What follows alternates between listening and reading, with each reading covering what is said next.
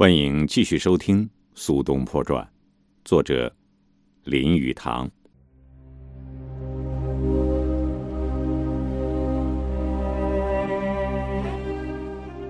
在自己盖了几间陋室之后的两年半时间，苏东坡过的倒是轻松自在的日子，只是一贫如洗。他有两个颇不俗气的朋友。一个是为他转信的广州道士何德顺，另一个是供给他食物、药物、米和咸菜的谦逊读书人。夏天的海南岛上，因为潮湿的缘故，人是很受煎熬的。苏东坡只有静坐在椰子林中，一天一天的数时间，直到秋季来临为止。秋季多雨。因为风雨太多，来自广州、福建的船只都已经停航了，食粮不济，连稻米都不可得。苏东坡真个儿是一筹莫展。在哲宗元符元年，也就是公元一零九八年的冬天，他给朋友写信说，他和儿子相对如两苦行僧耳。那年冬天。一点食物接济也没有，父子二人与饥饿为伴。这时候，他又采用煮青菜的老办法，开始煮苍耳为食。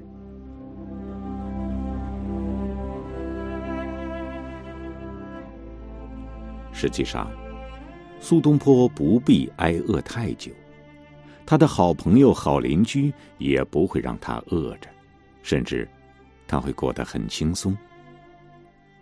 有一天，他在头上顶着一个大西瓜，在田地里边唱边走时，一个七十多岁的老太婆向他说：“翰林大人，您过去在朝当大官儿，现在想来，是不是像一场春梦啊？”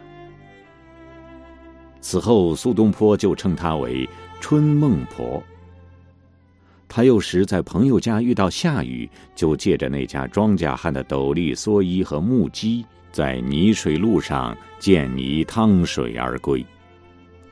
狗见了他直咬，邻人大笑吼叫。他一遇有机会，还继续月下漫步的老习惯。有时候，他和儿子到六里以外西北海边，那里有一块巨大的岩石。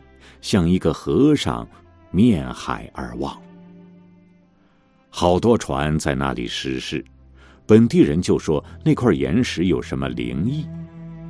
那块岩石的下面长了许多荔枝、橘子树，在那里正好摘水果吃。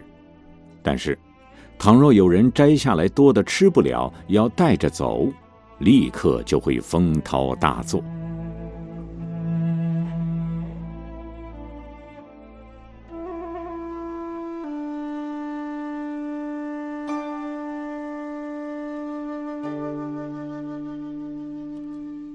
这几年，苏过是父亲时刻不离的伴侣。据苏东坡说，像过那样的好儿子，实在是至以尽矣。他不但做一切家中琐事，也是父亲的好秘书。在如此高明的父亲指导之下，过很快变成了诗人、画家。在苏东坡的三个儿子之中，过成了一个有相当地位的文学家，他的作品已然流传到今日。他遵守父命，受了父亲当年在祖父教导下的教育。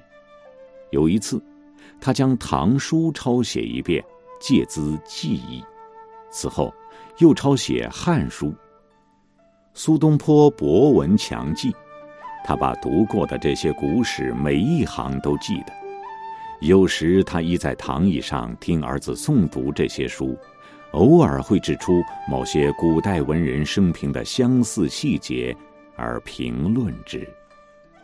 令他们遗憾的是，他们手中没有好笔和好纸，但是仅仅以手中所有的纸笔，过也学着画一些竹石和冬景。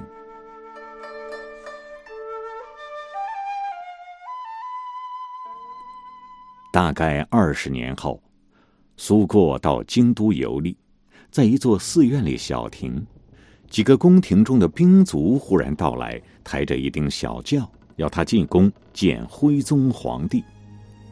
苏过完全不知是何缘故，只得遵命。一进轿，轿帘子即刻放下，所以他看不见是往何处去。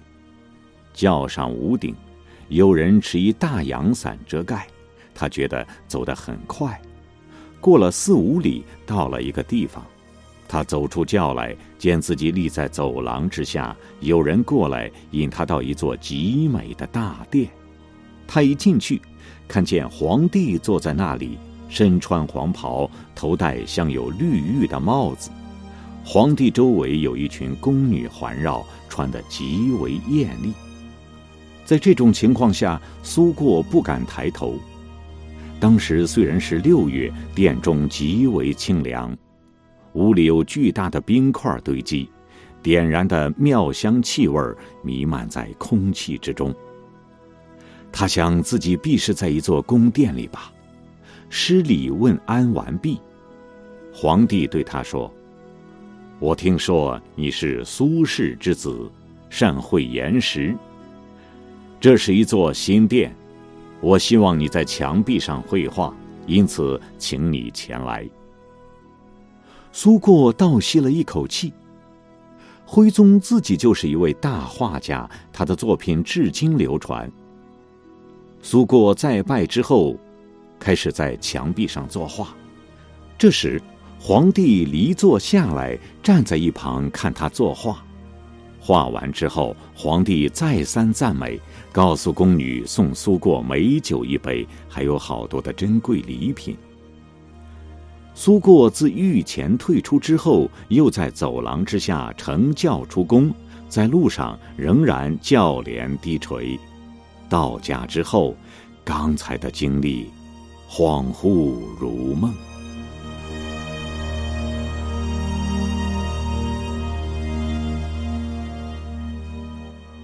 我们还是继续回到海南岛。岛上难得有好墨，苏东坡就自己试做墨。苏过后来说，父亲为了做墨，险些把房子烧掉。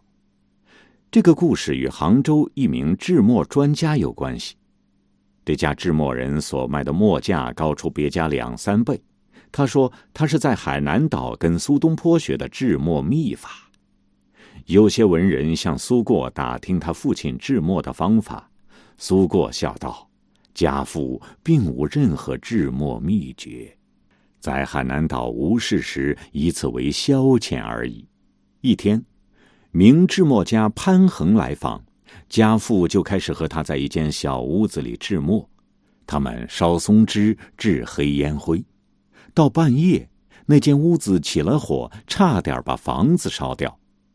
第二天，我们从焦黑的残雾中弄到几两黑烟灰，但是我们没有焦。父亲就用牛皮胶和黑烟灰混合起来，但是凝固不好。最后，我们只得到了几十条像手指头大的墨条。父亲大笑一阵儿，不久，潘先生走了。不过。在苏过叙述这件往事时，潘恒这家商店的墨已经很好了。显然，他是从别人那里学得的制墨秘诀，而不是跟苏东坡学的，只是借着苏东坡的名气卖墨而已。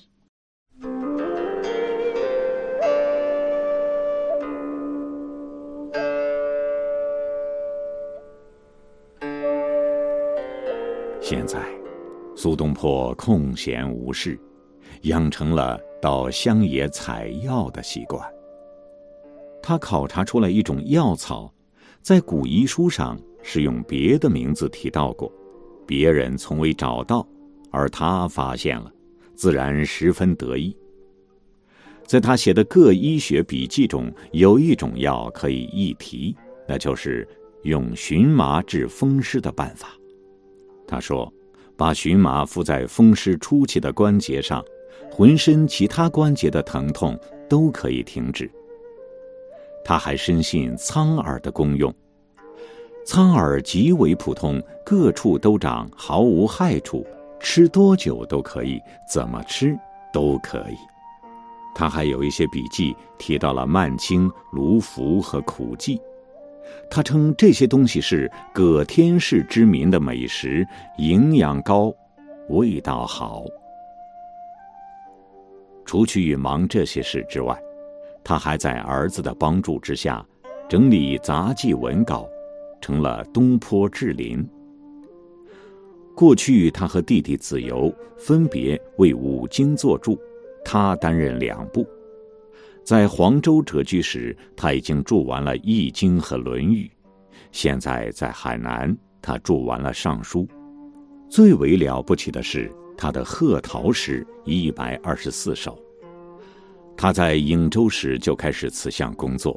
因为当时在被迫之下度田园生活，他觉得自己的生活与陶渊明当年的生活可谓无独有偶，完全相似。他又极其的仰慕陶渊明。离开惠州之时，他已经写了一百零九首，还只剩下最后十五首没有贺。这十五首是在海南岛完成的。他要自由给这些诗写一篇序言。他在给子由的信里说：“然吾欲渊明，岂独好其诗也哉？如其为人，实有感焉。”他觉得，他与陶渊明的为人也颇为相似。许多仰慕苏东坡的人，必然会有同感。